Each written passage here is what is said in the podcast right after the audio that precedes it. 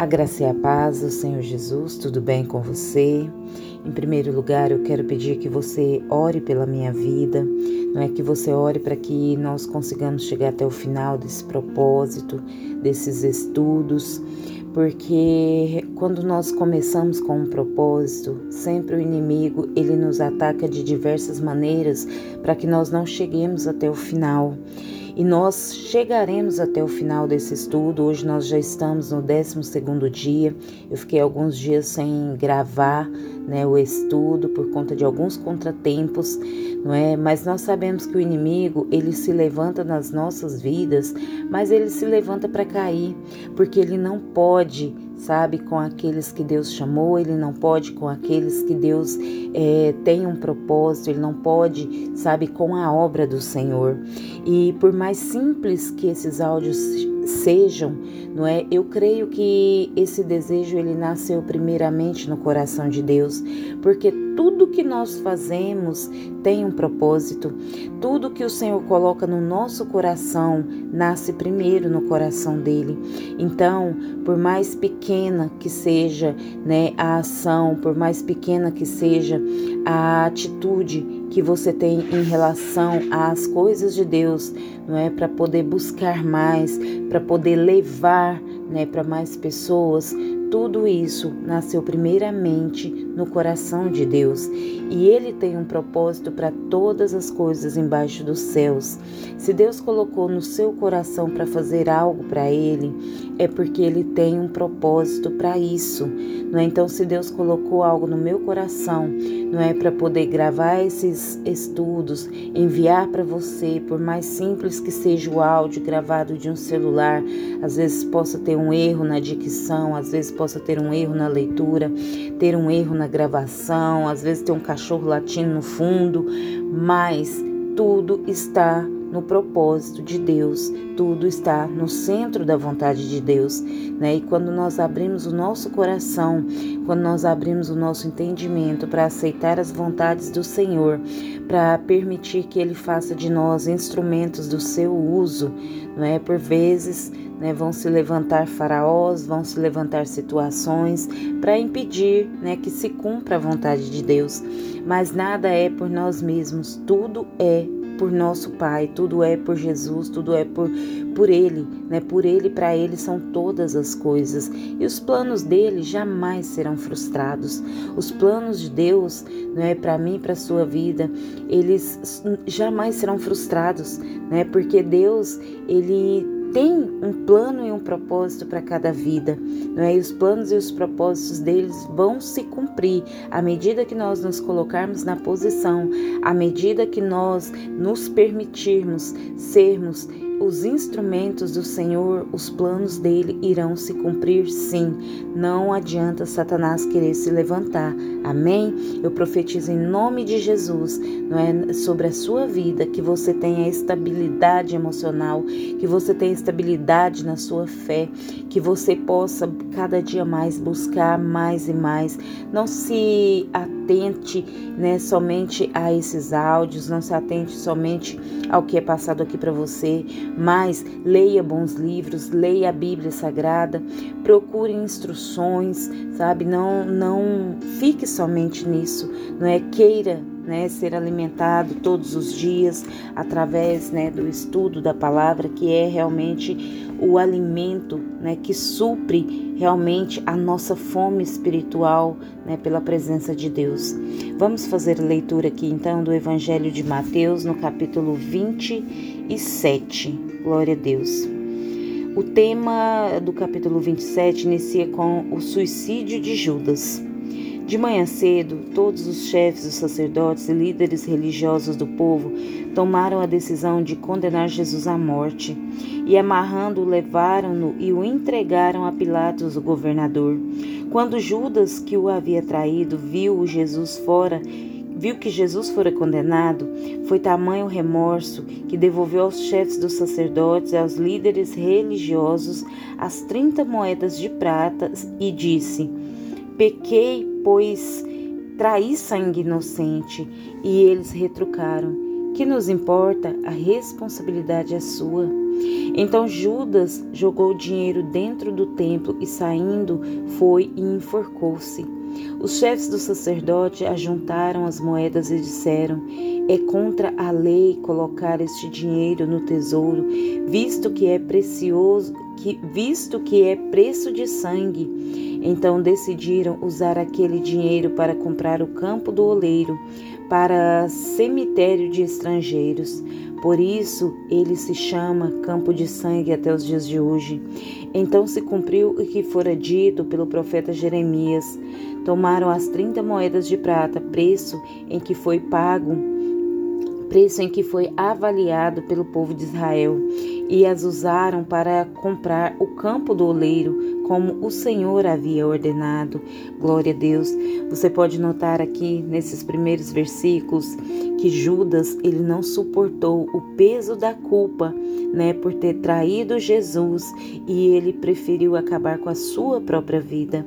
Não é? Por vezes, né, o inimigo ele usa né, esse sentimento de culpa para fazer com que nós nos sintamos né, diminuídos, para fazer com que nós é, nos sintamos condenados, não é? Só que é, Jesus ele se entregou por mim e por você naquela cruz. Então não existe condenação sobre nós, não existe condenação sobre a mim e sobre a sua vida, porque aqueles que aceitam Jesus como seu Senhor e Salvador, aqueles que confessam a Jesus como Senhor e Salvador, todos os pecados são perdoados. Né? Na verdade, nossos pecados já foram perdoados na cruz do Calvário, mas nós cometemos né, pecados, nós cometemos erros diariamente, mas já fomos perdoados lá, não é?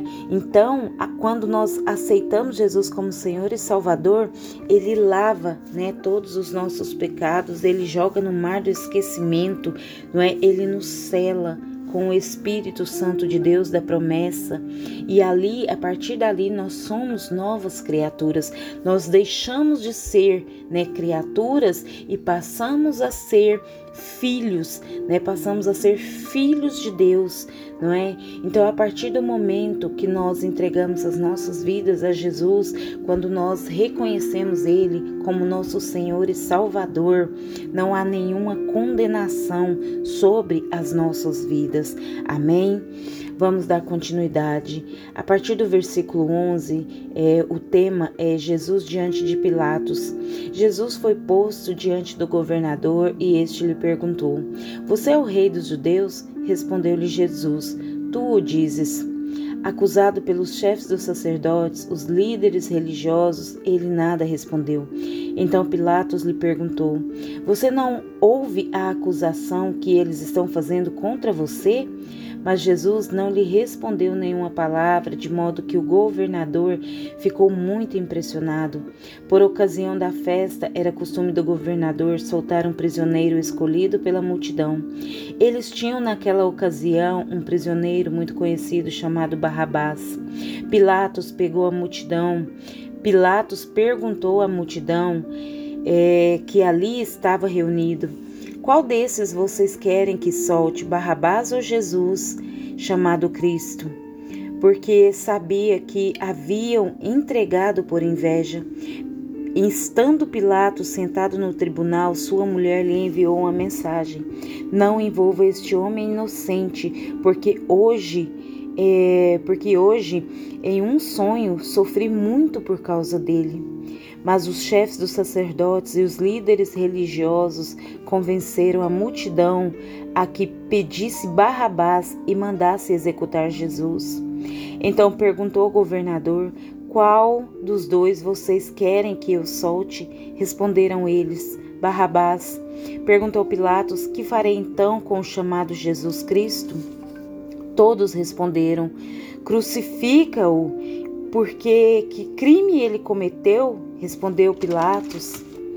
Mas eles gritavam ainda mais: crucifica-o. Quando Pilatos percebeu que não estava obtendo nenhum resultado, mas ao contrário estava se iniciando um tumulto, mandou trazer água, lavou as mãos diante da multidão e disse: Estou inocente do sangue deste homem, a responsabilidade de vocês. Todo o povo respondeu: Que o sangue dele caia sobre nós e sobre nossos filhos. Então Pilatos soltou-lhe Barrabás, mandou açoitar Jesus e o entregou para ser crucificado. Glória a Deus. Amados, essa passagem, né, ela revela a humildade de Jesus. Jesus estava ali de frente, né, de alguém que podia condená-lo ou soltá-lo. Apesar de Jesus saber, né, a que ele eh, tinha vindo, né, a qual propósito ele tinha vindo a esta terra, ele sabia que tudo o que estava acontecendo estava cumprindo não é a vontade de Deus para a vida dele, né, estava cumprindo né, o, o que ele tinha vindo fazer à terra, o propósito ao qual ele tinha vindo à terra. Mas ainda assim, se ele quisesse, naquele momento, ele poderia, não é? ele poderia ter dito: Eu sou Jesus, eu sou filho de Deus, ele poderia ter defendido né, a sua própria vida. Mas Jesus, ele se calou. Né, quando. É, quando o governador, né, perguntou a ele se ele era, né, o rei dos judeus, ele disse: tu o dizes.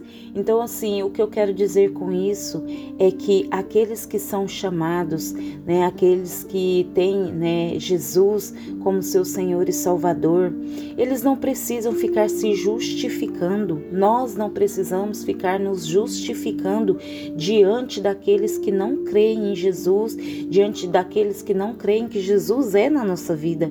Por quê? Porque Jesus que nos justifica, é Deus que nos justifica não é? Então, se nós temos Jesus nas nossas vidas, por vezes se levantam, né, faraós, se levantam é, é, pessoas contra né, nossas vidas, pessoas que às vezes não acreditam que Jesus está conosco, pessoas que não acreditam que Jesus é, nos chamou, que Jesus está nos capacitando, e às vezes essas pessoas se levantam usadas pelo inimigo, não é, para poder é, fazer com que nós duvidemos do chamado de Deus para as nossas vidas.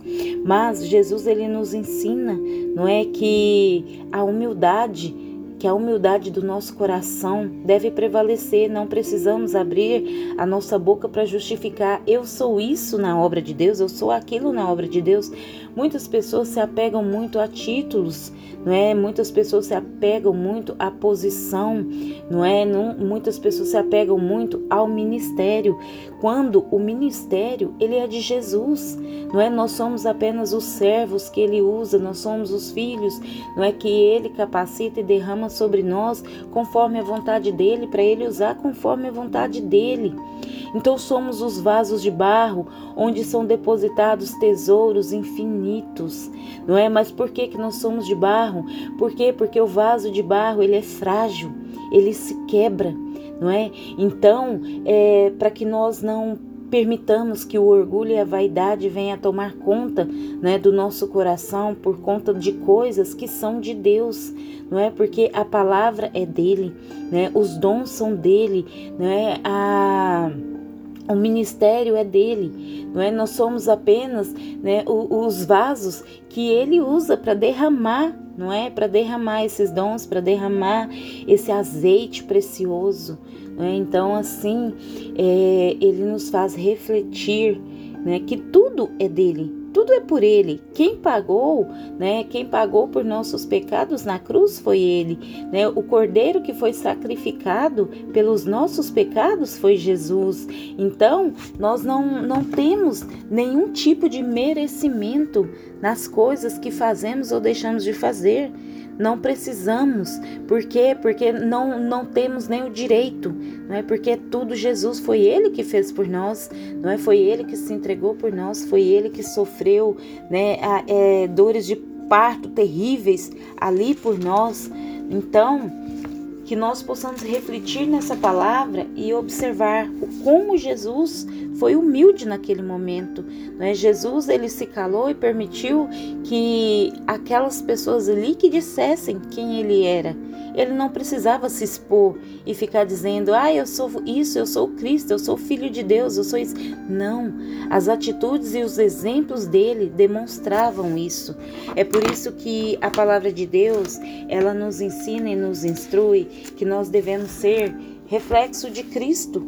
Não é? Porque Jesus, ele não falava tanto, ele mostrava com atitudes. E é isso que é o que nós, é, como filhos, como servos, devemos fazer: falar menos e agir mais. Tem pessoas que gostam tanto de mostrar, sabe? Mostrar o que estão fazendo, mostrar o que são na obra de Deus, mostrar os seus cargos, mostrar a sua inteligência, sabe? E elas estão querendo ocupar o lugar de Deus, né? estão querendo a glória para si. Mas nós, como vasos de barro que somos, devemos permitir que o Senhor nos use conforme a vontade dele e né, dizer para ele, Pai, eu não sou nada, eu sou uma simples, né, pecadora, eu erro todos os dias, mas pela tua graça eu sou perdoada. Mas eu me coloco à tua disposição, Pai, mesmo com toda a minha pequenez, mesmo com todos os meus erros, meus defeitos, eu me coloco à tua disposição. Faça na minha vida a tua vontade, faça conforme o Senhor, né, o Senhor quer fazer. E assim ele vai nos capacitando e nos moldando conforme a vontade dele, porque a obra é dele, os filhos que ele quer salvar são deles, é, o local que ele quer nos enviar, é ele que prepara tudo.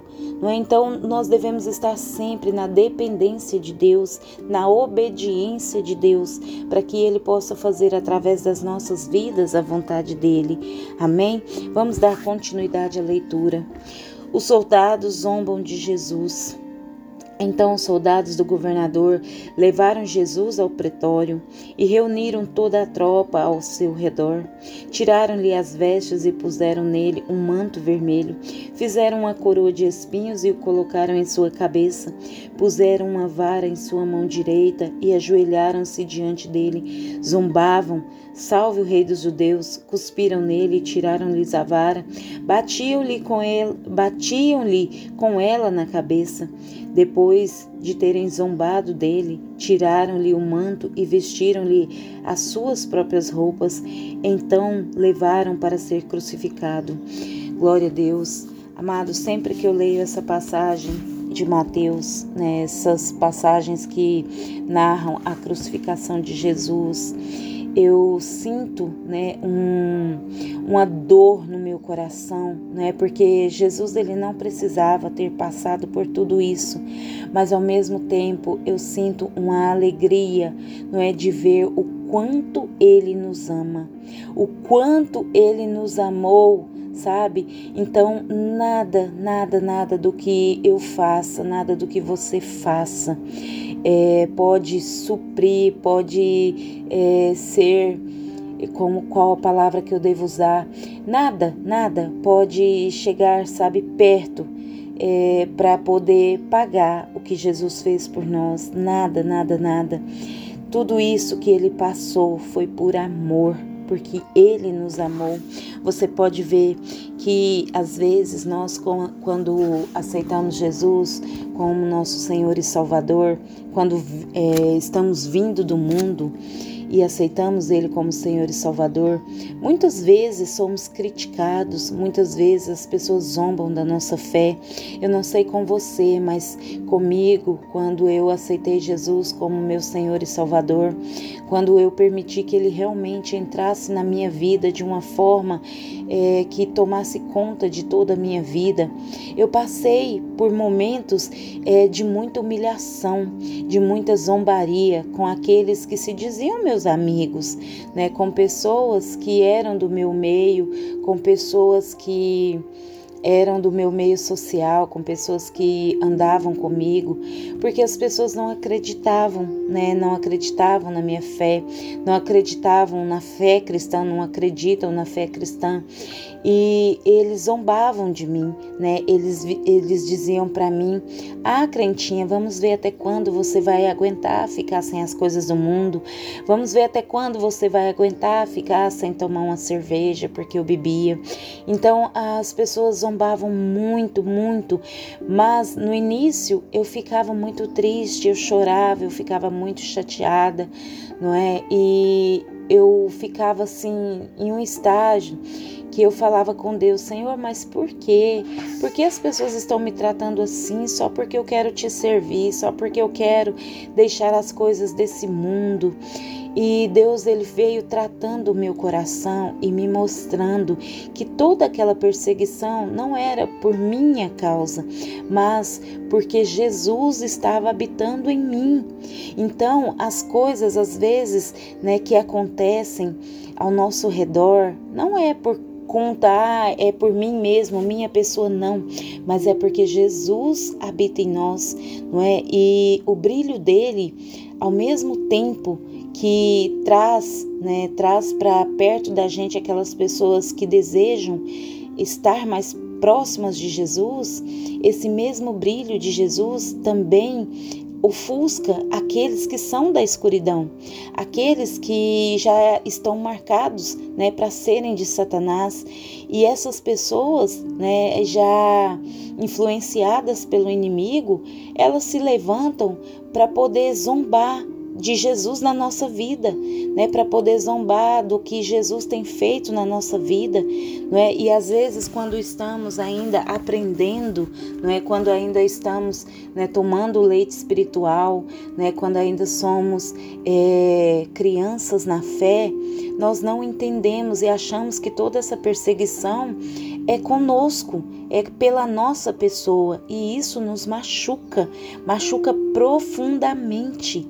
Mas a partir do momento que vamos nos aprofundando no estudo da palavra, a partir do momento que Jesus, né, que o Espírito Santo vem se revelando a nós, nós começamos a ter um alimento mais sólido, um alimento que é, que faz com que nós entendamos que tudo que acontece não é por nós mesmos, que toda essa perseguição é por conta de Jesus que habita em nós.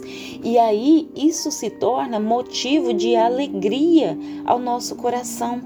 Por quê? Porque motivo de alegria, ser perseguido é motivo de alegria, como o apóstolo Paulo diz, não é? Se estamos é, em Cristo, né, e somos perseguidos, devemos nos alegrar. É porque nós estamos em Cristo, é porque Ele está em nós. Não é? Então, isso é um sinal de que estamos no caminho certo, o caminho que nos levará à vida eterna, o caminho da obediência, o caminho né, da vida de Cristo. E isso sim é motivo de alegria para nós. Amém? Então, que você possa é, meditar hoje tá? Nessa passagem que está no Evangelho de Mateus, no capítulo 27. Não vou, faz, não vou dar continuidade aqui à leitura, porque vai ficar muito extenso esse áudio. Mas dê continuidade, tá? Leia aqui sobre a morte de Jesus, né? Sobre a, a crucificação, a guarda do sepulcro e permita que o Espírito Santo venha falar ao seu coração o que está aqui, o que ele quer te revelar Amém? Deus abençoe a sua vida em nome de Jesus. Eu profetizo um dia abençoado, um dia cheio de surpresas vindas dos céus. E não se esqueça que você é um filho e uma filha amada do Senhor. Amém? Deus te abençoe em nome de Jesus.